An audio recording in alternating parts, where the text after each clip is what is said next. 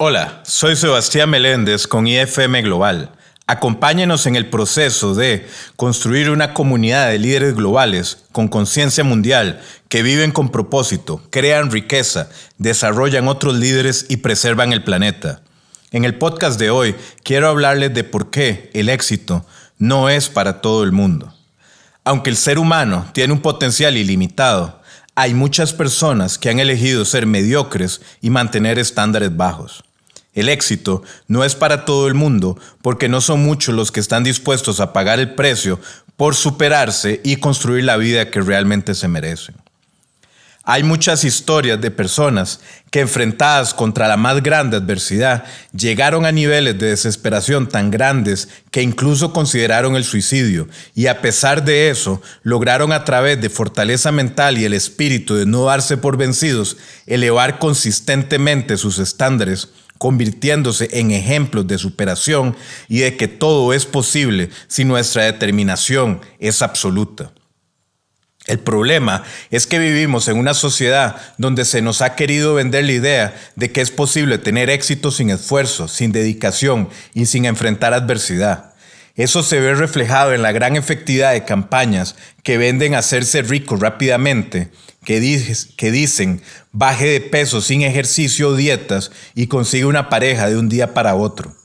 También están los que buscan en gurús las respuestas que estaban en ellos y lo que requerían era observar, pensar y tomar acción.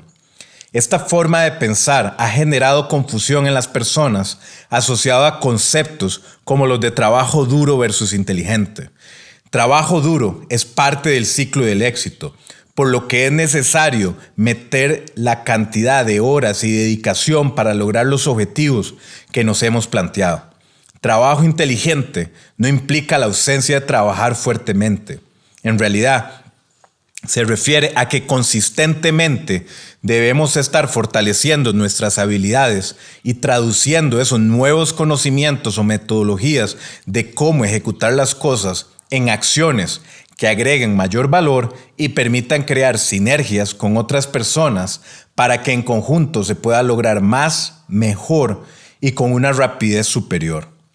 Otro concepto que se ha malinterpretado por las creencias falsas que nos ha querido introducir la sociedad es el de perfeccionista.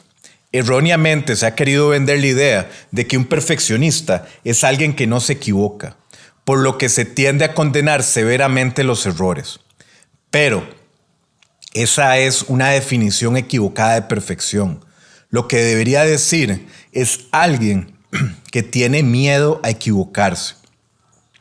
El verdadero perfeccionista es modelado por la actitud y accionar de los inventores, quienes ante cualquier error lo analizan como un insumo que les brinda nueva información, ajustan lo que necesiten y sistemáticamente optimizan y aplican la mejora continua buscando la excelencia. Ningún individuo que haya hecho algo relevante en esta vida e innove lo ha logrado sin equivocarse. El error es parte del ciclo del éxito. Por eso, asegúrese que sus creencias no están siendo un límite para que logre su verdadero potencial. Si desea tener más éxito en su vida, aplique esta sencilla fórmula. Decida qué quiere y luego pague el precio.